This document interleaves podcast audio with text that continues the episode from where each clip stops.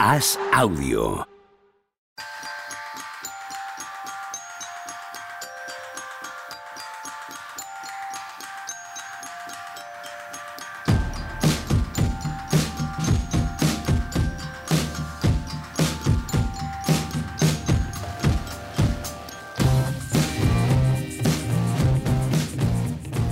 Hola, ¿qué tal? Hoy estamos a jueves 13 de octubre del año 2022. ¿Qué pasa, Juan Marrubio? ¿Cómo estamos? ¿Qué tal, Pepe? Muy bien, tío. ¿Tú? Genial. Qué bien, qué maravilla. Tony Vidal, ¿tú qué tal? Quiero Muy bien. ser- ¿Y ¿Qué quieres ser? ¿Qué quieres ser? Espera, espera, espera. Más ¿Quiere- simpático, ¿Quieres más ser simpático, algo, más simpático para que no haga chistes la gente. Y que sois muy simpáticos, sobre todo para que no parezcáis más simpáticos vosotros dos de lo que sois. Eso en público, pero en privado tenemos una No, fan, privado- una fan muy importante de este programa que En- también quiere que seas más simpático. Claro que no me faltes al respeto. Eso es. En, en privado no tengo ningún interés en ser más simpático. Sí, pues Bueno, si lo decís por mi madre, que sepa Lo que el decimos lunes, por tu madre, el, eso el es. lunes como con Javi otra vez, ya se lo comento por aquí.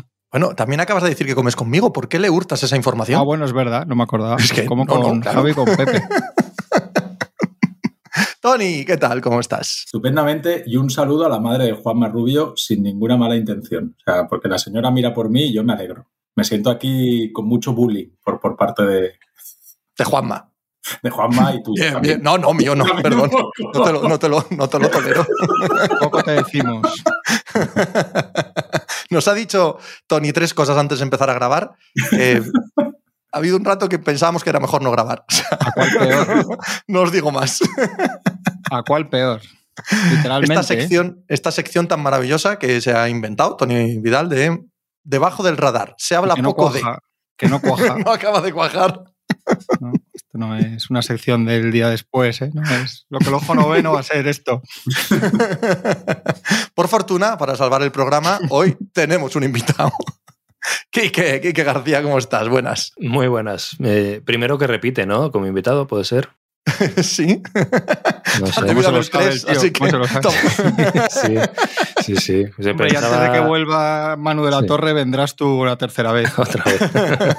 Sí, sí. Se pensaba, Tony, que venía yo aquí para, para hacer, para igualar las cosas, ¿no? De su lado, pero según me no. habéis comentado por lo previo del programa, me parece a mí que, que no va a ser así, ¿eh? Va a ser la, todos contra uno. la broma sería pasarnos todo el programa diciéndole aquí que con acento argentino que por qué no juega más campazo Sí, sí.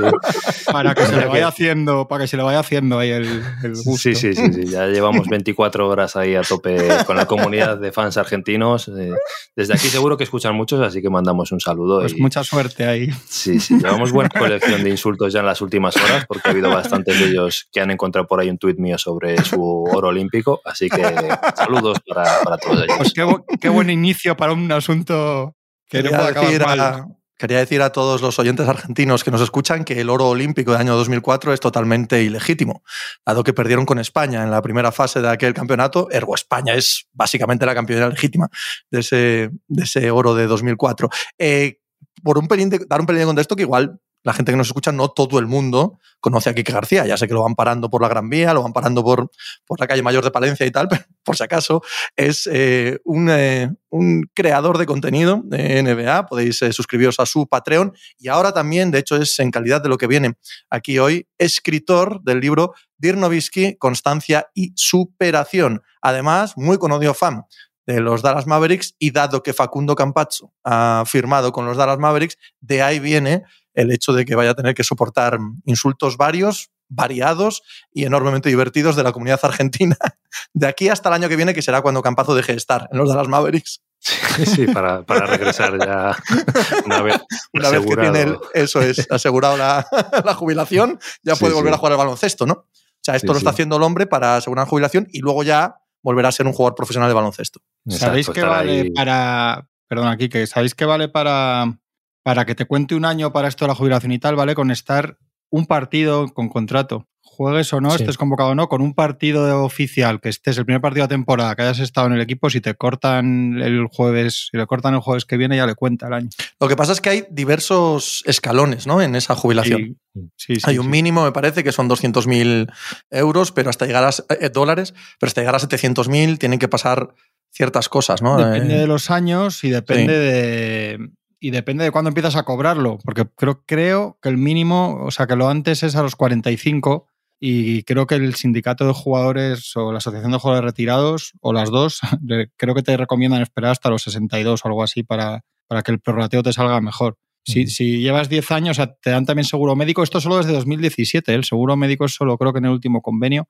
Y, y, creo que si llevas más de 10 años es también para tu mujer o cónyuge, vamos, para tu pareja y tus hijos y, y tal también. No deja de ser un, un, un incentivo muy serio, Quique, para sí. estos eh, jugadores que bordean el poder seguir en la NBA o buscarse las habichuelas en alguna otra liga profesional del mundo.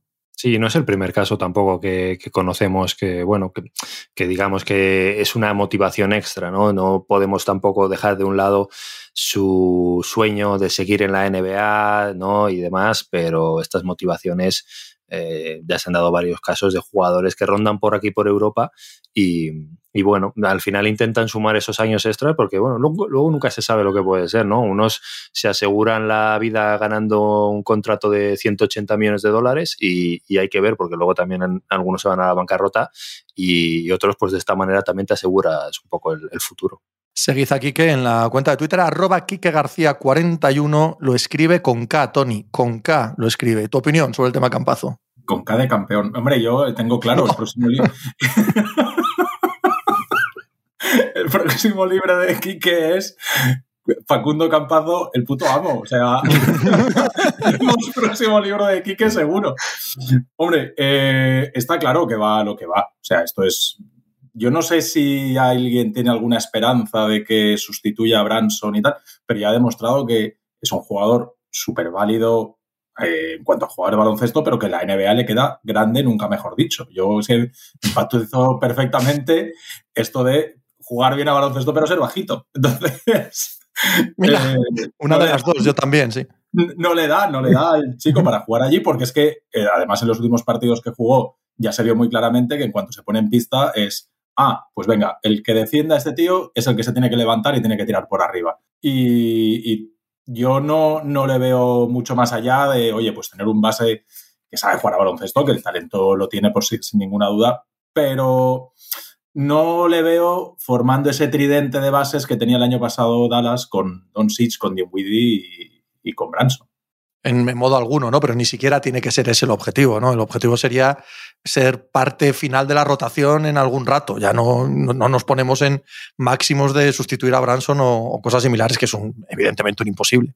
Sí, el problema es que en los maps a lo mejor todavía incluso tiene bastantes minutos, porque el, la salida de Branson no, no, quiere decir que vaya a sustituirle él, pero se quedan Luca y, y Dinwiddie y detrás de eso había bromas porque Mark Cuban decía que, que, la gente se olvidaba de, de Frank Tiliquina, ¿no? el, el, francés, que a la hora de uh -huh. hablar de bases suplentes, tienen un rookie por ahí, Jaden Hardy, pero no hay mucho más. Y pues Luca tiene tendencia a torcerse un tobillo en mitad de noviembre y perderse ahí 10 partidillos, y Dinwiddie también tiene su, su aquel eh, en cuanto a historial de lesiones, así que encima yo creo que al final va a terminar jugando sus minutos. ¿eh? Yo creo que a Tiliquina no lo quieren con el balón en las manos bajo ningún concepto. ¿no? No, no, correcto. Que lo quieren como especialista defensivo un poco, ¿no? Y, y ya está. Casi, físico, casi, casi, como alero, casi como Triandí. Sí, eh, sí, yo, sí, yo creo que... Ah, sí. Sí, pero, pero si puede ser que no le llegue la bola en ataque, mejor. O sea, 3 sin 3, porque los playoffs que se marcó el amigo el, era exagerado el la efecto... manera en la que le decían, no, no, que el triple lo tire en Iliquina desde la esquina, no pasa nada. 5 contra, o sea, 5 defendemos a 4 y dejata en Iliquina solo en la esquina y que tire todas las veces que haga falta. El efecto y... Tibul, ¿no? Exacto. Sí, correcto. Una, una, cosa así. A ver, eh, Campazo creo que es un caso clarísimo de que puede ser un jugador absoluta élite, pero élite de verdad en FIBA y no tener lugar en la NBA, que normalmente siempre hay un matiz ahí, un puente entre un mundo y otro, pues este es un caso muy claro porque hay un, porque hay un perfil físico muy radical, ¿no? Él es muy, muy pequeño y todo lo que hace en FIBA, que es verdad que lo último que vimos en el Madrid y lo que vimos cuando juega con Argentina es de absoluto élite y jugador determinante, en la NBA no se traslada porque no tiene físico para defender, y las manos que mete aquí, que metía aquí, que le hacían ser buen defensor, eso allí no, no, le, no, no, funciona igual, evidentemente. Y luego en ataque, pues, pues tienes que ser más especialista en alguna cosa, en algún tipo de finalización, y yo creo que él allí no puede, no, tiene, no es un buen tirador y no es un jugador que ahí en tráfico de las zonas NBA pueda ser determinante. Lo cierto es que el año pasado yo creo que es trágico en lo deportivo para él. El primero tiene alguna luz. El año pasado, cuando no está ya mal Murray, hay lesiones de Montemorris, sigue sin jugar, cuando juegas negativo, un entrenador que tiene reconocida alergia a poner mucho a rookies como Malón, acaba poniendo a, a, a, Boss Highland, a Bones Highland, que no es base siquiera puro, antes que a él, o sea, es muy malo para él. Y yo creo que tenía los dos pies fuera. Entonces, pero sí que es verdad que igual que decíamos lo de lo de la, lo de la pensión, etcétera, que yo creo que es un factor y es lógico y absolutamente normal que un trabajador pues, quiera, quiera tener acceso a esas cosas y lo tiene a tiro. Yo creo que en su caso hay una absoluta devoción por seguir a la NBA. ¿eh? Yo creo que eso hay que decirlo y hay que reconocérselo. Bueno, y es lo que el hombre quiere y hay los deseos de cada uno, desde luego. Él quería jugar allí. Él, él, tiene, yo creo que él tiene además esa sensación de que toda la vida ha vencido a, las, a los agoreros y a, la, y a las apuestas en su contra por ser tan pequeño, etcétera. Esta parece difícil que la gane, pero ole sus narices. Lo comentábamos aquel día que estuvo Ricardo. Él ha jugado una, una AmeriCup sin contrato a riesgo de romperse la rodilla, irse al carajo debiendo mucho dinero al Real Madrid, etcétera. O sea, la avería económica que está haciendo en su carrera ahora mismo con lo que podría estar ganando aquí es muy gorda por la ilusión de estar allí. O sea, que eso yo creo que eso hay que respetarlo. Otra cosa es que yo creo que todos coincidamos que lo último que hemos visto de él es que no tiene lugar más que como una medida, pues eso, un, una válvula de emergencia para temporada regular y poco más. Si es que ahondando en lo que estás diciendo, él es un evidente estrellón potencial en FIBA, candidato MVP de, de, la Euroliga, así de, así de gordo. Totalmente. Pero es que llega, no, no llega a eso por la vía tradicional de wow, este chico qué bueno es. Llega a través de Murcia, llega a través de. O sea, su camino incluso en FIBA ha sido complejo, complicado y peleado. Eh, es lógico que tenga ese pensamiento acerca de su carrera porque es que lo ha tenido que hacer incluso aquí. O sea, no es el clásico chaval de 16 años que te lo ficha un grande. Y luego en Dallas está el factor Luka Doncic, ¿no? Que también se conocen y parece que ahora tienes que tener un amiguito de la estrella también en el vestuario para que no, para que no haya problemas. Se marchó Boban y eh, por eso venían también todos los rumores de Goran Dragic y al final no han fichado a Dragic para fichar a, a Campazo. Sí, hay, hay, algo de eso ahí. O sea, es, es Luca el que ha estado bueno, eh, hasta cierto punto creo que puede haber algo de eso, eh, pero yo creo que es más por parte de los propios maps eh, y por parte de las franquicias con sus estrellas que de los propios jugadores que lo pidan. Mm. En el caso de Doncic, eh, han fichado también a, no me acuerdo ahora del nombre, a, como entrenador asistente a, a un jugador esloveno que estaba con la selección, se me acaba de ir el nombre. Eh, y, y, bueno, pues también van rodeándole de, de, esa gente que se supone que es afín, afín a él. Pero bueno, es, así con Luca Doncic y por lo visto es así con casi todas las estrellas. ¿Cuántos antetocumpos hay en, en Milwaukee? Porque creo que van a, a coleccionar a todos. Eh, ¿Cuáles son las expectativas, Kike, que tienes con los Dallas Mavericks este año? Yo estoy bastante frío. Eh, creo que el, el, nivel deportivo no va a cambiar mucho en su caso, en el de ellos. Eh, la baja de Branson sí que me parece sensible, sobre todo cuando lleguen esas lesiones de, de Luca y de Dinwiddie, pero a la hora de la verdad creo que por otro lado, bueno, se compensará de otra manera con, con Christian Wood y con el regreso de, de Hardaway. Creo que a nivel eh, deportivo en temporada regular van a ser más o menos iguales. Eh, el problema es que están que hay otros equipos que van a ser mucho mejores. Los Clippers, los Denver Nuggets van a subir. En teoría van a subir también los Pelicans, los Timberwolves. Entonces, mmm, yo tengo bastantes dudas de cara a temporada regular de que, primero, no creo que vayan a estar luchando por el factor cancha, creo que les va a costar. Y vamos a ver si pueden evitar por lo menos el, play-in. Luego, una vez que llegues a playoffs, ya pues eh, te pones en manos de Luca Doncic y, y rezas, pero en temporada regular yo me quedo con una sensación bastante fría. Es, es, un poco lo que hablábamos el otro día, ¿verdad, Tony, Juanma? Mm, hay una especie de vacío de poder en el oeste el año pasado que hace que Dallas Mavericks, Memphis Grizzlies y Phoenix Suns, cada uno a su nivel, quizás tuviesen más victorias o un rango superior al que les atisbamos este año, ¿no? Es como que han vuelto, lo, han vuelto grandes equipos al oeste que el año pasado no estaban y que a estos que el año pasado tuvieron una gran temporada entre los cuatro primeros, hay que verles, generan ciertas dudas. A, mí me generasteis las dudas vosotros con cómo se está tomando la pretemporada de Doncic, que yo creo que algún día madurará o alguna temporada se tomará y dirá, oye, igual que ha hecho Jokic y decir, mmm, ya está bien, ya dirá, ya está bien, de que me llamen gordo, ya está bien, se van a enterar estos y yo quiero alargar mi carrera profesional. Pero yo creo que nos, o sea, eso es lo que más dudas me genera. Pero yo me pongo a mirar a los Mavericks del año pasado y hablamos muchas veces del valor de los jugadores, Jason Kidd es capaz de sacar la mejor versión de todos los jugadores. Y creo que, teniendo en cuenta que el equipo es el mismo, recuperando a Tim Hardaway Jr. y cambiando a Branson por Wood, creo que la mejor versión de Wood es mejor para estos Mavericks que la mejor versión de Branson. Entonces, yo, salvo que Doncic, y sabemos que sin, sin un Doncic excelso, eh, Dallas Mavericks no está. Si Doncic está excelso, o sea, y se toma la temporada en serio y lo hace bien, yo creo que el resto del equipo, en teoría, debería funcionar mejor que el año pasado. Yo, perdona, Juanma, eh, lo de Kit todavía necesito otro año más, ¿eh? Correcto. Eh, el otro día te escuchaba ya meterle entre los mejores entrenadores de la NBA, etcétera. El primer año en un equipo, pues eh, muy bien, nos sorprendió, creo que a todos para bien. Se ganó a Lucas, se ganó el vestuario, etcétera. Una defensa brillante pero vamos a ver, ahora con otras piezas, esa defensa que ya la tienen más estudiada los rivales y que, dependía mucho del nivel de esfuerzo también del equipo, eh, a ver si también se mantiene ese mismo nivel. Em, después de la fase de luna de miel inicial, por así decirlo, a ver también cómo van los roces con los jugadores cuando vaya cambiándoles de rol.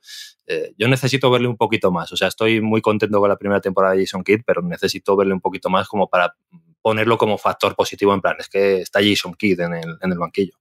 Pero eso es cambiar cosas que el año pasado no estaban. Es decir, estamos. Si, si, pensamos que las cosas van a funcionar en función, de lo que, en función de lo que hemos visto, lo que hemos visto es todo cosas muy buenas. Entonces, si, si cambian cosas, sí, pues bueno, si cambian cosas en otros sitios, mm, tampoco sabemos por dónde van a ir. Pero teniendo en cuenta lo que vimos el año pasado, yo creo que de inicio, ahora que aún no han empezado, igual a los cinco partidos decimos, uy, estos vamos a darles un poco más, que esto no acaba de cuajar y dentro de un mes los estamos poniendo a caer de un burro. Pero en función de lo que vimos el año pasado, yo soy bastante optimista. Iba a decir lo mismo que Kike, que eso que has dicho de Jason Kidd, igual que lo del otro día, me chirría un poco hasta que vea más. Es que tengo una cierta sensación, igual es por prejuicio mío, porque el año pasado no esperaba tanto y me, y me quiero convencer a mí mismo de que tenía yo más razón de la que tenía, pero, pero, pero me da la sensación que el año pasado ellos sobrefuncionan. De las Mavericks me parece un equipo que está todo el rato por encima de, la expectativa de lo que tendría que ser. Entonces, tiendo a pensar que los equipos se corrigen y volverá y se pondrá más en el sitio que yo le veo si yo, si yo tengo razón. Entonces, eso no es fuera de playoffs, ni sin competir, ni siendo un equipo blando ni malo, pero no de élite del oeste. Y, y luego es que yo, Tony, creo que haces una pequeña trampa que es poner la mejor versión de Christian Wood, pero es que no, es que no la hemos visto, tío. O sea, tú no hablas de una versión de Christian Wood óptima que hayamos visto. Y con Branson sí hemos visto una bastante óptima lo que él puso el año pasado. O sea, un Wood que, que de repente defiende, que de repente es más generoso con ciertas cosas y ciertos esfuerzos y que, y que no se le va a meter en la cabeza en noviembre que le quitan tiros y que le sientan en los últimos cinco minutos, porque es lo que decía yo el otro día, es que yo creo que viendo cómo cerraba los partidos y cuáles eran las virtudes de los Mavericks y en manos de quién, de quién está al final meter las canastas, eh, vas a tener que renunciar a los finales de los partidos a poner a Bud si no quieres tener un agujero o ser más parecido al año pasado. Y eso es muy peligroso con Bud. Entonces, todo eso, si concedes todo eso que puede pasar, pues sí que es mejor, pero a mí me sigue pareciendo. Es que a mí me parece que hizo un clic ahí esto contra casi contra natura, lo de Branson con Donchi y, y, un tercer base entrando por uno de los dos o cuando faltaba uno que, creo que sí que lo van a echar de menos y que les falta. Y es que yo no me fío de Wood y no me fío, de verdad, es que yo creo que al final hay, hay casos y culturas que le puede, le puede cambiar una, si ellos han hecho un cambio cultural y Jason Kidd que le, que le convenza de algo, pero, pero los jugadores muchas veces son lo que son y, y es muy probable también que Wood en noviembre esté alguien, una voz en su cabeza diciéndole es que tú no puedes tirar 11 tiros y Doncic 19. Yo, mi punto no es tanto ese, que creo que tenéis razón, aunque hay que verlo, ¿vale? Eso es eh, hipotético. Mi punto es mucho más que, que, hay un montón de equipos en el oeste que vuelven o que deberían volver a una versión de sí mismos que potencialmente es mejor que Dallas. Y que el año pasado no estaban. Y que eso también afecta al rendimiento de un equipo, cómo se vea en la clasificación y cómo sean las relaciones entre ellos cuando noten, por poner un ejemplo, que, que Denver o Clippers están por delante. Que ya no están terceros en la clasificación haciendo cosas muy similares al año pasado. Y, yo ese punto creo que es relevante para, para, ver qué van a ser los Dallas Mavericks este año. Sí, sí. Y yo estoy contigo en que han llegado a finales de conferencia y, y ahora te tienes que marcar eso, ¿no? Que, le, que, si ahora no llegan a finales de conferencia se va a ver como un fracaso, pero también creo que es lo normal. Creo que este año no, no sería lógico que llegasen a finales de conferencia a la vista de unas plantillas y de otras. Eh, entonces va a ser una dinámica muy interesante porque siempre que tienes a un jugador como Luka Doncic tienes que aspirar a lo máximo, pero a nivel de construcción de plantilla todavía les quedan unos cuantos pasos. Eh, tienen ahí todavía, pues, eh, deben la ronda de, los New York Knicks que la van a dar este año y a partir de entonces tendrán ya todos sus picks disponibles. El movimiento de, Christian Wood, pues es un parche, es un parche para esta temporada pero ni ellos mismos ni siquiera se han planteado la opción de darle una extensión de contrato que podría firmar y, y no se la han ofrecido. Eh, entonces yo creo que este año por muy raro y muy complicado que parezca después de venir en unas finales de conferencia y por mucho que parezca un año perdido, al final va a ser un año de transición. Y, es triste porque con Donchis no, no deberías tener años de transición. Hay una cosa muy interesante Tony, perdona, rápido, de los Mavericks, que es que a diferencia, como hay una inercia en la liga ahora de que los, equipos se hacen cada vez más con un, dos o tres estrellas que acaparan el, 90% del cap y luego muchos contratos mínimos y tal, lo que hemos visto en los Lakers, en los Nets, en todo este tipo de equipo, te dificulta mucho para hacer traspasos. Sin embargo, los Mavericks sí tienen un buen saco de contratos de estos intermedios, de 12, 14, 15, 16 millones y las necesidades, lo que decía aquí, que de, darle un equipo a Doncic para competir, que él mismo ha dicho este, ha dicho lo que tenía que decir, que para no montar ríos, de que no, de que no necesita otra superestrella al lado para ganar, etcétera, pero si la cosa va mal, sí, y, hay alguna estrella enfadada o con posibilidad de salir, sí pueden ser un actor importante ya en febrero los Mavericks, con sí tienen, tienen con qué hacer, no ahora lo que decía Kike de las rondas, pero sí tienen los contratos que no tienen otros para meterse a meterse en un traspaso. O sea que cuidado por ahí también con ellos. De hecho, fue una de las motivaciones, Tony, y ahora te dejo, del traspaso de Porzingis, ¿no? Fue trocear un contrato tóxico en dos contratos, en principio tóxicos, que luego no lo fueron eh, en rendimiento en, Dallas. Pero bueno, la, idea original estaba en eso, Tony. ¿Se ha hablado ya de la pretemporada de Porzingis como el año pasado? Ya, ahora, vamos con Charlotte. En cuanto, ah. en cuanto, acabemos de hablar de tu libro, que ahora te preguntaré, eh, hablamos de los Charlotte Hornets. Sí, sí. No, hombre, Washington. De Washington, no, yo sé dónde está. Eh, sé dónde está Porzingis. Digo que tú antes de empezar a grabar, ¿vale?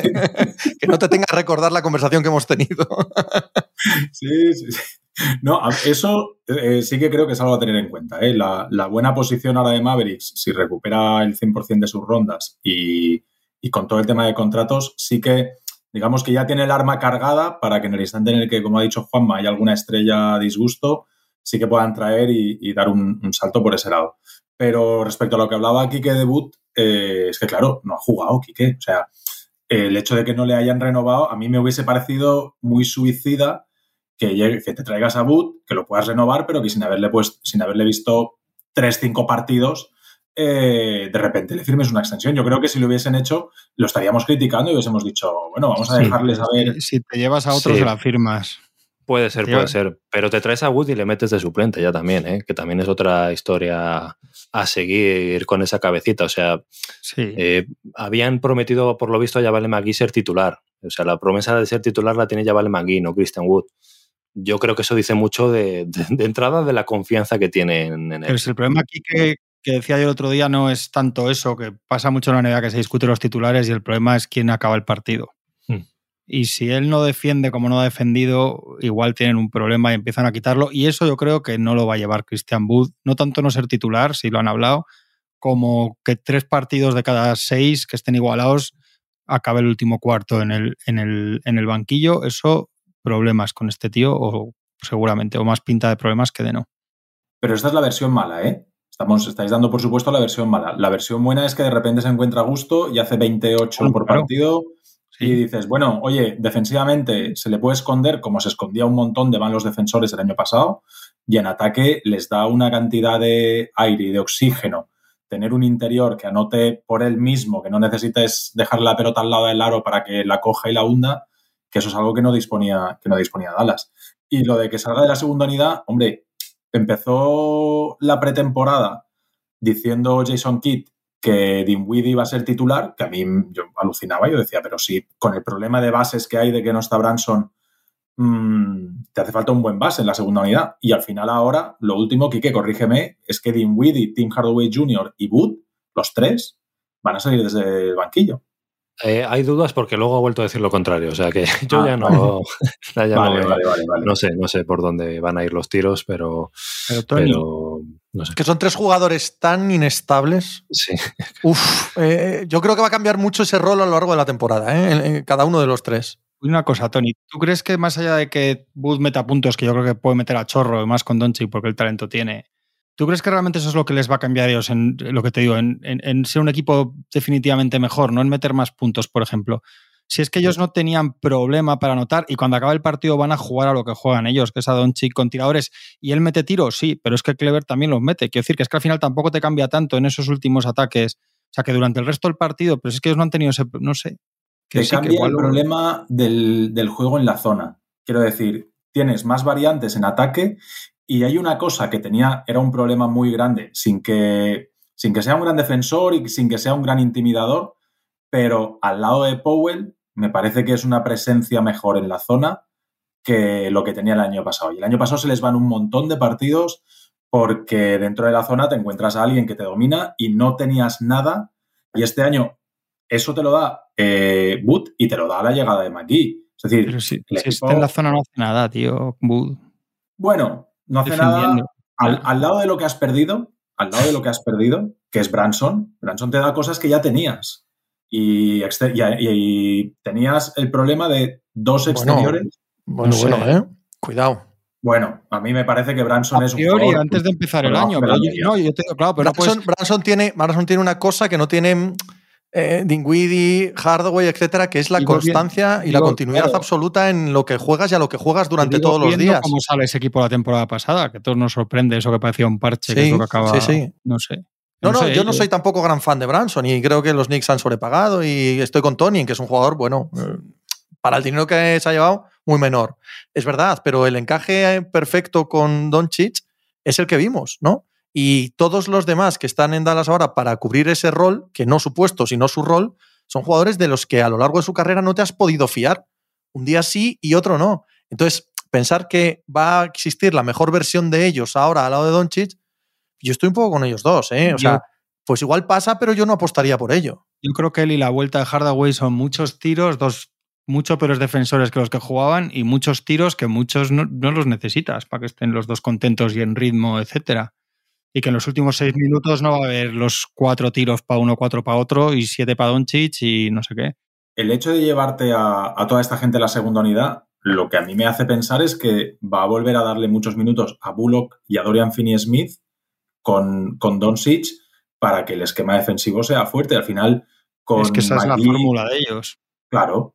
Y al final, con McGee y con Powell, le das un jugador que le juegue la continuación a, a Doncic para que él pueda acabar, para que pueda acabar con un interior que le hace el rol o con jugadores abiertos que tiren y tener una unidad para eso y la otra unidad para que, oye, el día que le toca a Dinwiddie, pues es Dinwiddie el que nos mete 20, otro día los va a meter Tyler, eh, Tim Hardaway Jr. y otro día los va a meter Wood. Y habrá días que no los meterá ninguno y acabarán estos tres con 3 de 42 y palmarán, pero tienes tres tíos que son irregulares, pero tienes tres, no uno, sobre los que apoyar la segunda unidad. Y el día que le salga, que tenga uno el día de cara por el emparejamiento que tenga defensivo, pues ese día será el del que tendrás que echar mano. ¿Qué, ¿Habrá que vender un poco el libro o qué? Está muy bien esto, ¿no? Eh, pero habrá que vender un pelín el, libro de Novisky. Eh, ¿Cómo te dio por escribirlo? pues ya ves, eh, un montón de, conocimiento ahí en, la cabeza que no tenía salida ya. Y, cuando que se iba a retirar, digo, ¿qué hago con todo esto? No? Si, ya no me vale para mucho. Y lo he juntado todo ahí en, un libro que, bueno, yo creo que cuenta bastante bien su, historia. Creo que se cuentan capítulos que, la gente no, no, conoce o que no ha profundizado mucho en ellos. Y, y, que la figura de, de Novisky mm, a lo mejor no lo aparenta porque él es muy cerrado con su vida privada, pero yo creo que sí que tenía para un libro y bueno, ahí está la prueba, ¿no? Ha salido adelante. ¿Eres más o menos fan de él después de escribirlo? Eh, soy igual de fan porque creo que ya no, no daba más de, sí eso. Yo, eh, está claro que eh, me aficiono a la NBA por Pau Gasol, pero bueno, el que me mete de lleno es Dirk Nowitzki. Y bueno, conociendo sus historias, yo creo que el que no le tenga muy calado personalmente va a ser más fan de él después de, de leer el libro. No solo porque yo no sea, no puedo ser 100% objetivo, aunque lo haya intentado aquí, pero porque las historias que tiene detrás y sobre todo es eh, un poco eh, poniéndome aquí como escritor, es como el, el, camino del héroe, ¿no? Esto de, de, la Odisea, que va pasando por las fases, por las decepciones, etcétera, y al final llega al, al éxito. Pues Novisky tiene todo eso, tiene una carrera en la que es muy bueno, pero le meten muchos palos, una gran decepción en las finales, un MVP eh, cuando se va en primera ronda a casa humillado por los Warriors eh, yo, creo que es una figura que al final con el tiempo y con esas finales en las que se enfrenta el LeBron James super villano, eh, es raro encontrarte a alguien al que no le caiga bien o no le guste Dirk Nowitzki. ¿Cómo te habías preparado esa pregunta, eh, Pepe? ¿A que sí? Eres más pues ya verás esta. ¿eh? Pues ya verás esta. ¿Tu objetivo era que España entera prefiriese a Novisky por encima de Pau Gasol? Sí, creo que vamos ya por buen camino. Pero ya estamos ahí, ¿no? Yo palpo por, lo que palpo, ¿no? Vamos, la gente que vea baloncesto. ¿Pero porque sube uno o porque baja el otro? la gente, tendrá ojos, la gente tendrá ojos en la cara, coño. No, ese, ha, sido claramente, ha, sido claramente, superior Novisky a Pau en la NBA, ¿no, Quique? Claro, yo, a ver, bueno, yo creo que sí. sí claro, se, da por hecho, ¿no? Yo siempre este, este debate, como no soy muy de mojarme, lo zanjo con que creo que la esfera NBA es superior Novisky y no hay ninguna duda de que en la esfera FIBA es eh, bastante superior eh, Pau Gasol y su carrera. Tampoco, hay, tampoco es discutible que la esfera NBA es superior a la esfera FIBA, claro. Pues no lo sé porque, porque si hubieras puesto a Novisky sin quitarle nada a Gasol, ¿eh? pero joder, es que yo creo que este ha sido simplemente mejor. Si hubieras puesto a Pau en las Alemanias que estuvo Novisky, habría sido parecido, unas actuaciones individuales colosales, a veces mal acompañado, y cuando ha estado acompañado con medallas, alguna casi milagrosa, y Novisky con España habría ganado lo mismo que Gasol. O sea, creo que son dos leyendas, o sea, sin quitar nada, pero yo es que yo creo que es mejor Novisky. Igual que creo que hay que ir haciéndose a la idea de que el mejor europeo en la NBA igual ya es Antetokounmpo. Yo creo que no hay mucho debate. Se ha hecho un debate entre Novisky y Pau, que para mí no existe, pero que no es meterse con Pau. Joder, es, que yo creo que está, está por encima. Ese cambio que has hecho lo puedes llevar a la NBA. Y es decir, si pones a Pau en los Mavs, ganan un anillo. Creo que no. Claro. Y si pones a Dirk en los Lakers, igual caen 16 más. A ver, repítelo. me, ha sonado, bien. ¿Verdad que sí? Claro, es. No, hombre, Pau, Pau, nunca estuvo. Habrían cantado, seguro que está en el libro. estará en el libro, que seguro que habrá habido algún momento que habrá querido a los Lakers, ¿no? No, hubo un momento en el que Kobe sí que le llamó para que fuera a los Lakers. Bueno, llámalo, bueno, ya está, vale, vale, ya está.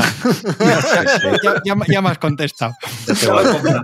ya lo he comprado, Juanma ya lo ha comprado. No, hombre, quiero decir que Pau nunca ha, estado, nunca ha estado ni cerca de pelear por un MVP. Claro. De la NBA. pero es que parece, parece que te metes con uno. Que no, que no. Pero ¿cómo vas a meter con Pau Gasol? Por, Dios. No, yo es que creo que lo de FIBA, que, lo, que, que, el, que el argumento no son las medallas o el éxito, porque porque Gasol habría sido igual de bueno y sin Navarro, el otro, el otro y un equipo legendario no habría ganado otro que ganó, es que es de cajón. Coño. Yo creo que la ha hecho, joder, es que no veis que ha hecho cosas incluso partidos, eh, partidos entre ellos, además, hay algún partido, algún cara a cara Gasol Novisky en, en FIBA de, de, absolutamente histórico, de quedarte con la boca abierta con los dos. Lo que pasa es que la, carrera internacional de Novisky termina muy pronto también, ¿no? Porque después de de los Juegos del 2008 que es abanderado, después juega el Eurobasket 2011 y ya se retira en el 2015, pero ya jugando muy esporádicamente. Los grandes duelos Novisky Gasol son de mediados de los 2000, 2003, 2006 y ya a partir del 2006 eh, Novisky tiene una selección a su lado que no, compite por nada.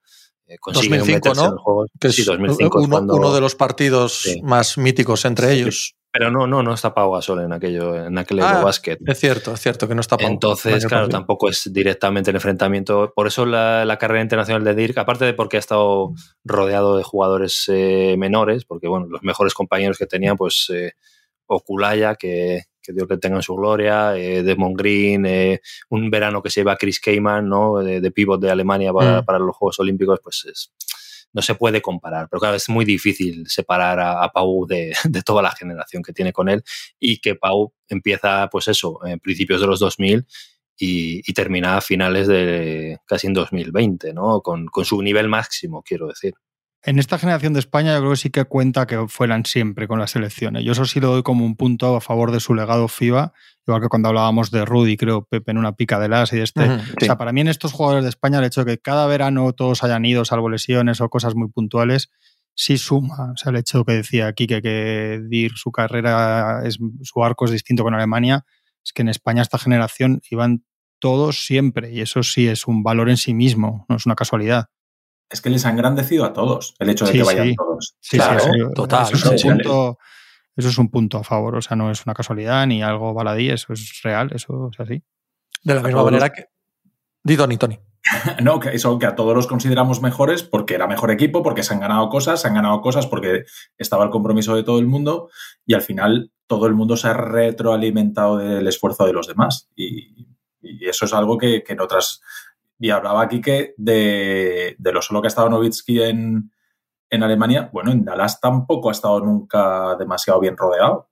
Bueno, yo creo que, a ver, Hombre. no ha tenido grandes estrellas, pero yo creo que el, el, equipo del 2011 se le infravalora bastante. Es un equipo que, que, es verdad que son jugadores que estaban ya un poco pasados de rosca, ¿no? En la parte más final de sus carreras, pero Jason Kidd, Son Marion, eh, Tyson Chandler, eh, el mejor Jason Terry, el mejor JJ Barea también de su carrera, pues vale, no es como tener una pareja Kobe y Pau, ¿no? O como juntarte Paul Pierce, Ray Allen y, y, y Kevin Garnett. Eh, pero yo creo que ha tenido, bueno, equipillos, eh, pues eso, eh, no, como, no como en Alemania. Sí que es verdad que le ha faltado otra gran estrella a su lado. Tenía Steve Nash al principio, ahí la, la lió Mark Cuban, dejándole marchar en aquel triplete que tenían, o sea, en aquel trío con, con Michael Finley. Quizás eso es lo más cercano a tener una gran estrella a su lado. Eh, el debate que ha puesto sobre la mesa Juanma también es interesante, ¿no? Hablando de la figura de Irnovisky, que es que es posible que Antetokounmpo ya esté por delante de todos ellos como mejor europeo de la historia de la NBA. Y viene Jokic y viene Luca y este, sí, pero este, este debate... hay, hay, hay, que, hay que poner el anillito, ¿eh? como Antetokounmpo. Sí, sí, bueno, sí, eh, ese, pero... marcar eso es, es, es diferen, con un diferencial. MVP en las finales con 50 Claro. puntos en el partido decisivo, Claro, claro. con dos MVPs, defensor del año, es que al final se te amontona todo lo de Giannis. Sí, porque igual buen Llama lo es, pero o sea, hay, hay que llegar, ¿eh? hay que sí, llegar sí. a todo eso todavía. Oye, Sí, Kike, ¿cómo, bueno. rankeas, ¿cómo rankeas a Novisky, a Duncan y a Garnett? Venga, vamos ahí. Sí. ya que estamos, ¿no? Con los Venga, grandes coño, chicos. sí, joder. Ah, No quería, quería aprovechar esta oportunidad que tengo para Sí, charlar sí. contigo. Bueno, para Antes de nada, yo aclararé que yo meto a Chris Paul antes que, que a Stockton. Hombre, claro, Eh, otra persona de bien. No hay no muchas dudas. Sí, pero, es no, pero dilo todo, Quique. Di la encuesta que hiciste cómo salió. Esa Hombre, encuesta claro, la he borrado y ya. y Tony, mi voto encaja- es este. No, Pero, pero los 3.000 de la encuesta votaron Encaja otra con elegancia. la ninguno, ninguno de los cuatro somos demócratas. No hace falta traer aquí No, a, la opinión de la gente. ¿eh? La gente que no ve los partidos. Mi madre también es más de Chris Paul que de Stockton, ¿eh? Sí, Tony sí, está sí. solo también ahí. ¿Quién? Yo creo Mi madre. Chris Paul, su madre. Yo creo que entre esos tres hay uno que está en, en un escalón por encima de los otros, que es Tim Duncan. Tim Duncan, Sí. que junto con Kobe Bryant son los mejores jugadores de su generación y creo que te podrías quedar con uno o con otro. Y luego ya, pues eh, yo personalmente, pues claro, pongo delante a, a Novisky, pero entiendo que el que quiera poner la eh, dinámica más defensiva, más ladradora de Garnett, pues que lo puede hacer. Pero yo creo que en cuanto a nivel de O sea, talento... si estamos hablando de carreras de, de carreras de galgos, escogemos a Garnett, pero en caso de seguir hablando de baloncesto. Sí. sí, sí. Pero, pero bueno, en- además, casi siempre en enfrentamientos de- directos ha salido ganando Novisky. eh, y, y bueno, no tuvo que irse a juntarse a Boston con Paul Pierce y Oh, con oh, ahí. para ganar el anillo.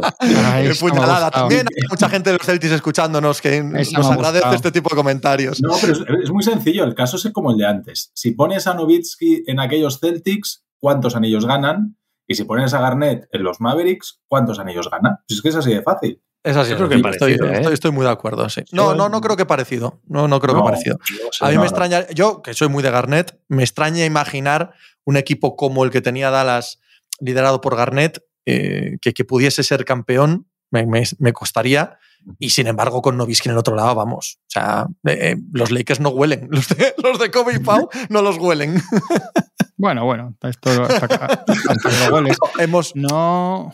¿Todos ponéis a Novisky los tres por delante? Bueno, Sí. Kike ya me imaginaba. Sí. Sí, yo sí. O sea, yo, de no, Garnett yo pongo, sí. yo sí, pongo sí, a sí. Garnett No, yo pongo a el Novisky. segundo y, a los tres por delante de Barkley y de Malone. Mm, Sí, yo Uh, sí.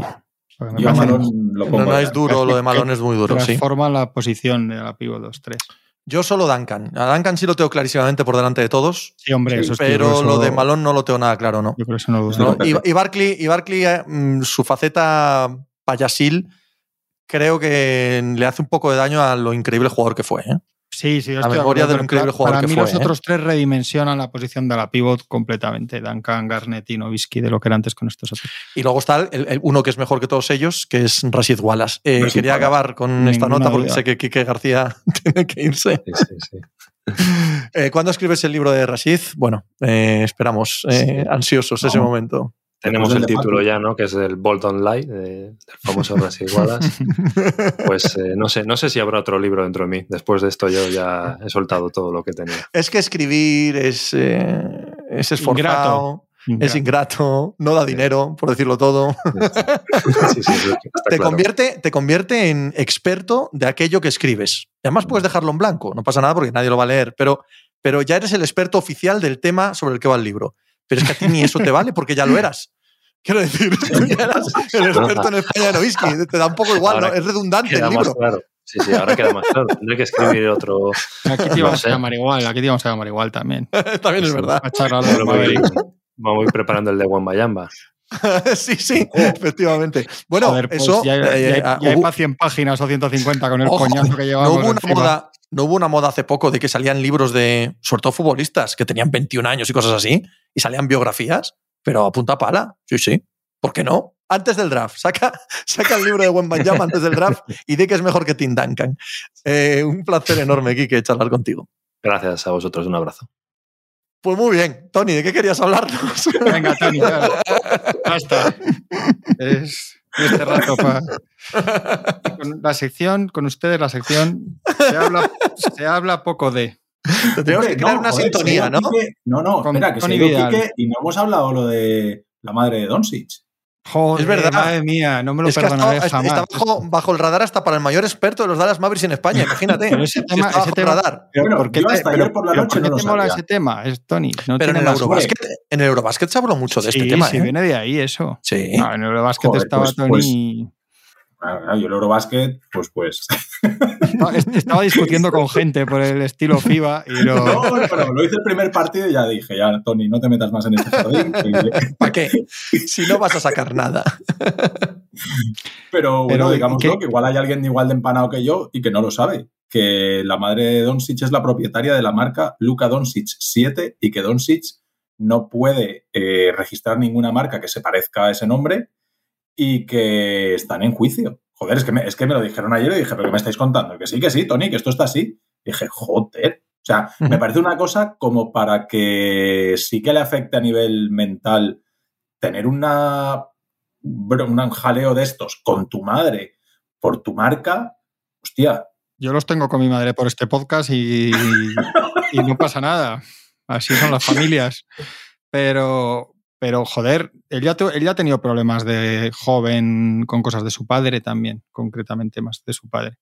No sé, tampoco es que a mí tampoco me llama tan, no sé, tanto la atención, me parece un tema... No, Yo no sé tampoco qué clase de recorrido va a tener, pero me parece de consumo interno dentro de, de la cabeza de Doncic o del entorno más cercano de sí, Doncic. Porque, no, no. porque, tampoco está saliendo nada, si saliera la madre a criticarle, claro. yo creo que sería más duro, pero sí, pero no es una cosa bastante... Pero incluso así, ¿no? O sea, acordaos lo, que, lo relevante sería si le afecta, si no le afecta, si toma decisiones, sí, eso claro, sí. Claro, claro. claro. Sí, sí, sí, pero que no lo. Ya se apañará.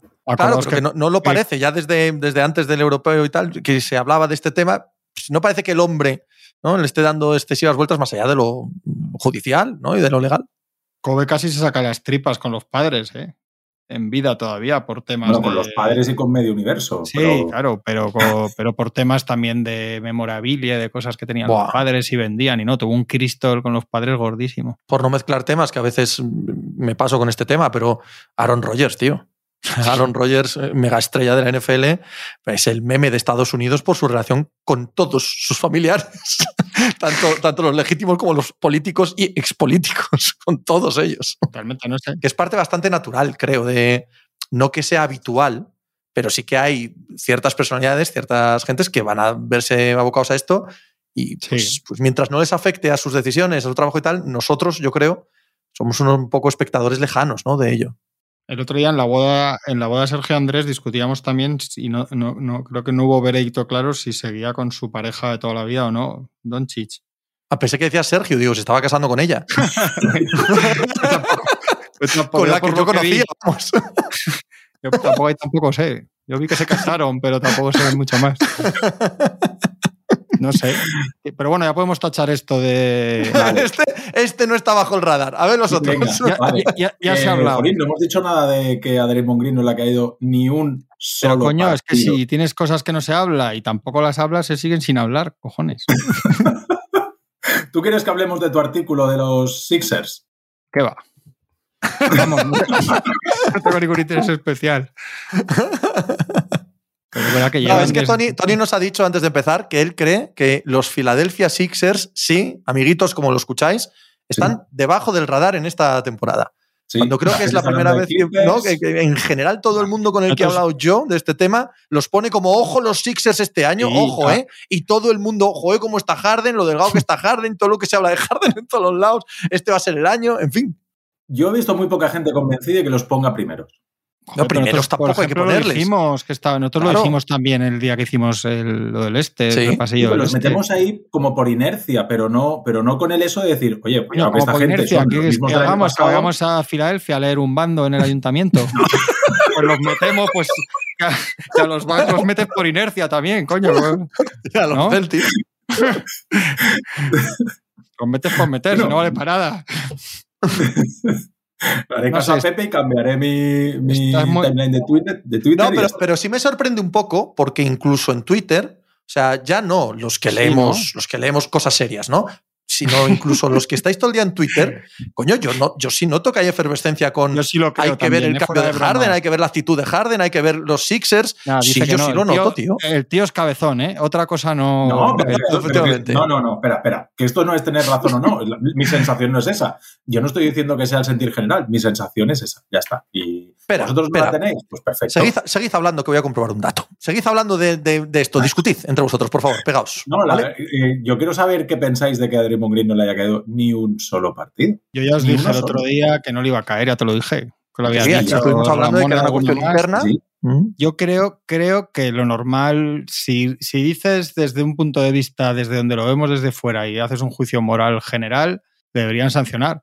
Ahora, veo mucha gente dando por hecho que sabes todo lo que pasa adentro, lo que hayan hablado, mm, que no sean suficientemente inteligentes los Warriors, precisamente los Warriors de todos los equipos del mundo, para saber lo que es mejor. Otra cosa es que sea muy cínico, todo lo que quieras, pero yo creo que, que le saldrá bien.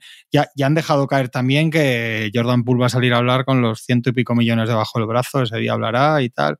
Yo creo que con cinismo y con tal y adaptándose y eso, yo creo que han hecho. Yo es que no dudo con estos tíos de que acaban haciendo lo que, que es mejor, de haber hablado con todos. Es que me da la sensación de que la gente que opina se da mucho por hecho que, parece que saben que están en la cabeza de Pool, en la cabeza de todo el mundo, pues chicos, ellos, ellos sabrán, que no digo que esté bien, yo ya te digo, si me dices desde fuera un compás moral que digas a priori, ves la acción, me pega un puñetazo tal, yo creo que hay que sancionarlo. Ahora, que, hayan hecho algo contra sus intereses, si la pregunta es esa, a mí me cuesta mucho creerlo en esa, en esa Yo me remito a lo que os decía el otro día. Si existiese en el convenio colectivo una cláusula clara de si pasa esto, sucede esto, amén. Pero si no, si no es fiarlo a la buena voluntad de los equipos, de los jugadores y demás, pues ya está. Lo que decían bien decidido está. ¿no? Decía Kawakami, creo, de Athletic, Tony, que, que, el factor claro era que era principio de temporada y que era la noche del anillo y tal, que si esto pasa en febrero le sancionan 10 días o lo que sea. O sea, que es todo muy cínico, pero que es así, que ellos sabrán.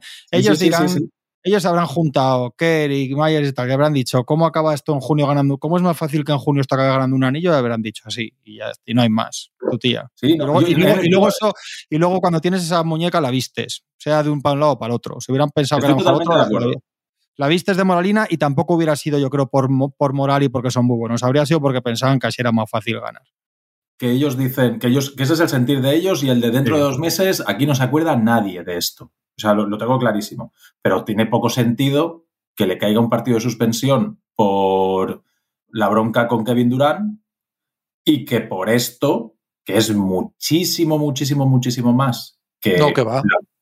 No, hombre, para mí sí. No. Pepe, o sea, que tú des un paso, o sea, que tú tengas ahí una medio trifulca y que de repente des un paso adelante y le pongas la mandíbula en la nuca al otro tío. ¿A quién? A tu compañero de equipo. Como que, es que no es el mismo. No, no, no, no, no, es el mismo. Es que no. Ahí estamos. Es que no. La, la, real política está. Eso es. Hablemos del mundo real, no del, de las ideas. eh, pegar a Kevin Durant no es pegar a Jordan Poole. Ellos, es que es así. Lo que se hace, es, que es la realidad. Reunirte, decir, Ahí voy. Esto, te reúnes. es que si le no vuelve a jugar. Esto te reúnes, decides cómo es más fácil que esto que en junio acabe en un anillo y una vez que tienes ese veredicto lo vistes, lo, intentas vestir con tu moralina de un lado o de otro. Si es que esto es así todavía. Entiendo lo que dices, pero siento, No, no, que, que, yo creo que no sorprende absolutamente nada. Si hubiera sido otro un don nadie que pega a Carry, pues evidentemente está despedido antes de que, de que oh, termine. Bueno, vamos, en las fosas marianas. No vuelve a ver la luz del sol. Claro. Pero es que es así. Es, que es así. No es un compañero pegando a otro, por desgracia. No. Correcto. Fíjate pero... que los Bulls, los Bulls no despidieron a Jordan cuando le pegó a Steve Kerr, por lo que fuera. Por lo que sea, por lo que sea. Bueno, lo suspendieron. La, la, verdad es que no, la, verdad es que en este caso hay que apoyarle porque no debió ser ni lo peor que hizo ese día, Michael Jordan. Igual no fue lo segundo peor que había hecho ese día. A ver, que he mirado la, a la democracia, ¿vale? Que son las casas de apuestas, evidentemente, que solo se mueven por el dinero que, que entra y que sale. Y los Sixers son el sexto eh, equipo en eh, favoritismo, o sea, cuarto del oeste. Pepe, las casas de apuestas este. todavía nos tienen que explicar a algunos, que no nos chupamos ¿Sí? el dedo, qué pasó con Banquero. ¡Oh! ¡Oh! ¡Qué mañana ahí, aquella! Ahí ¡Qué sí ma mañana aquella del ahí draft! Sí cuando de repente Banquero se llevó sí un montón un de libro. pasta. Ahí sí que hay un libro que escribir. es posible que el que lo filtró mmm, también acompaña al que pegó a Stephen Curry en las fosas marianas. al río, al río. que eso no lo sepamos nunca. Bueno, pues está el sexto. Se habla de los Sixers. La gente no, apuesta parece, por los Sixers. Pero parece inercia, poco. Pero está me parece, poco. ¿Te parece más... poco? Te digo, sí. te digo los cinco que hay delante. Golden State Warriors, sí. Los Ángeles Clippers, sí. Milwaukee Bucks, tres, Brooklyn Nets y Boston Celtics. Para mí son quintos. Para mí en temporada regular solo están por delante eh, Milwaukee Bucks. Yo creo que en temporada regular es posible que ni Milwaukee Bucks. Es posible que, que sean el mayor candidato a, a más victorias en temporada regular. Pero eso fueron en el este hace dos años. El año que pierden con Atlanta son primero del este. Sí, sí, sí, sí. Y el año pasado en. Para mí son quintos. Es, para mí, Warriors, Clippers, Bucks y Celtics, en, no, no, en ese orden en el que sea, están por delante y son quintos. Quiero decir que de quintos a sextos. y si los, Nets, si los Nets hacen clic, también pueden estar ahí con ellos. Quiero decir, no hay tampoco sí, ningún sí, disparate en poner a los Nets hay, como. Hay unos factores de riesgo grandes también con ellos. ¿eh? Lo Harden tienes que creer, tienes que convertirte en muy creyente para, para no tener miedo. Ya, pero estando 0-0 y antes de empezar, sí, ¿vale? No, no, yo, eh, es el momento de ser creyente. Ya llegará el, al mundo de la realidad, el, ¿no? En el artículo este que, que Tony no quiere leer. Ah, sí quieres nombrarlo al final. Les pongo, les pongo, digo que puede ser el año de ellos, sí. Y Ojo con muy, Maxi. Lo, lo, explico muy bien, pero. O sea, Maxi yo creo que este año rompe a. Ya acaba el año pasado en sí, un nivel sí, excelente, ¿eh? Sí, el es hecho muy de buen jugador. Pero la clave. No, no nos hagamos trampas al solitario. Claro, es la clave aquí llama... está que James Harden se sí, tome sí. muy en serio la temporada y esté bien físicamente. Esa, esa, es la gran clave de este equipo y que no se lesione en bici, en no, fin. Sí, el viejazo de Tucker y este. O sea, hay cosas ahí, hay cosas. Pero, hombre. Yo creo que si Maxi da el paso adelante que parece ser que puede dar, ¿se pueden permitir un Harden constante al 70%. No, es que no en mi opinión no. En mi opinión no. Es, claro. Es el, de, es el, de, la eliminatoria sí. con Miami y es desastroso. Sí. No es como Eso es una bomba de relojería a punto de explotar.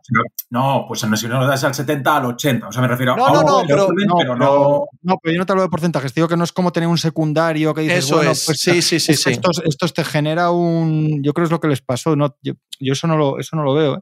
No, sí, pero, o está o no está. Pero, 22, yo entiendo lo que dices, pero que no hace falta un MVP ahí. No, pero es que no me, no, no me estás entendiendo, Tony. Sí, es que no puede que sea un Harden absolutamente implicado, buenísimo y tal, y que haga 16-8, ¿sabes? Que, vale, no, no, okay, pero que sí, esté al 100% sí. implicado en el equipo. Si no, vale.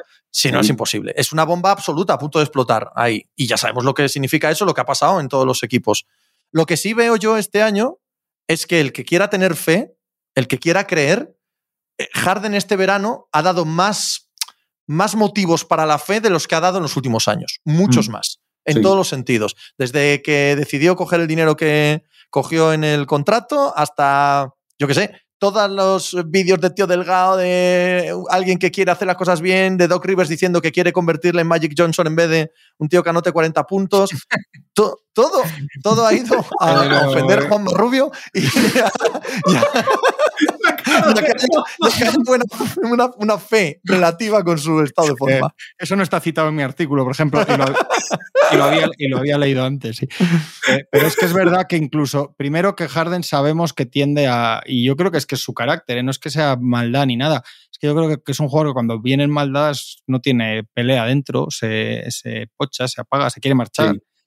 Y luego que, joder, por muy implicado que esté y tal, va a dar el primer paso y le va a seguir costando horrores irse como si iba hace tres o cuatro años. Todo eso no, Harden ni mata ni remata. Joder. Ha dicho, ha dicho, 55 minutos y no lo he dicho todavía. Esta es la mía. De todas formas, Tony, tú tienes tendencia a que lo que te da una neura y crees que como no está todo el mundo hablando de eso es que no se habla y no es así. Es como si yo dejara todo el día. No se habla de Magic Johnson, tío. Joder, pues un poco normal, ¿no? Que la salvo salvo si estás al lado tuyo. Sí, eso tampoco. Sí, yo entiendo que no está la gente todo el día ahí, joder, tal. ¿Por qué le llamabais no, Puta, pero... Yo hablo con gente y hablamos de los candidatos y tal, y quién va a ganar, y quién va a ganar, y no sé qué. y, no, te dicen los Sixers los candidatos. Y a Sixers, como que es, sí, hombre, claro, sí, los Sixers lo van a hacer bien, pero bueno, a mí me parece que las incorporaciones que han tenido los Sixers y este año, ¿cómo era el título de tu artículo, Juanma? No me acuerdo. Eh, Oye, ya vale, ¿no? También, o sea, está guay, ¿no? Este, esta, esta se lo deja Llega un punto que es, es, es hasta, ¿no? Eh, te, yo me siento incómodo ante esta exhibición impúdica, ¿no? Redención o canción triste, jo, qué bonito, macho. No, musiquita ahora, ¿eh? Vamos a acabar sin hablar de los Charlotte Hornets. Porque claro, no, se lo merecen. No, se lo merecen. Eso estamos intentando. Este año, ¿eh? Lo hemos dicho antes de empezar a grabar. En tres semanas van a estar en Wembayama. Con Wembayama, totalmente. Sí, sí, sí, se ha puesto con la lesión de la Melo ya es. La Melo cuando vuelva le van a decir, pero de verdad no tienes molestias. No, no, me siento bien. Mira a ver cuando te levantas, que yo creo que hay del lumbago. Seguro que un poco de molestias, unas poquitas de molestias vas a tener. Y si hace falta darle una patada o una hostia, se la da para que se eh, pierda algún sí, partido. Sí, sí, sí. Es candidato absoluto al, al tanqueo, Charlotte. Los grandes de este equipo, los grandes vectores de crecimiento de este equipo era este, que está lesionado, y Miles Bridges, que, está desaparecido o camino de la cárcel, quizá. Entonces, es que ese equipo se lo ha puesto a huevo para, tener excusa. Y, ves cómo acaban el año pasado y ves cómo han empezado este, y la pretemporada es. Mira que me gusta a mí ver la pretemporada para ver qué proponen los entrenadores. Bueno, aquello es el Maristas D. El C no, el D infantil. O sea, hay uno que es el bueno, que es la Melo, y ahí él coge el balón y hace lo que le sale de las narices. O sea, tres ataques consecutivos que no la suelta, que se para en la línea de tres y se lo tira. Ahora me tira una penetración. Ahora, uy, mira, hostia, que me la como. Antes de perder la saco y se la doy a Rouser, que es el segundo, que hace lo que le da la gana cuando le deja la Melo. Y después todo lo demás es un Arial. O sea, lo demás es. Menciono canción triste en Charlo. Con me gusta ver la pretemporada, porque me gusta ver qué proponen los entrenadores. Creo que podemos dejarlo en todo lo alto del programa de hoy. Además, un fuerte, un fuerte abrazo, Tony Vidal. es una emoción muy nueva ahí en Charlo. Steve Clifford, macho. ¿Eh? Hay gente que cae de pie, ¿eh, Juanma? No, Michael Jordan, tío. No, va a haber ni un partido Michael Jordan del equipo. Mira, como yo. Bueno, yo le veré dos o tres veces contra los Pistons. ¿Qué le vamos a hacer? A la Juan, un abrazo también.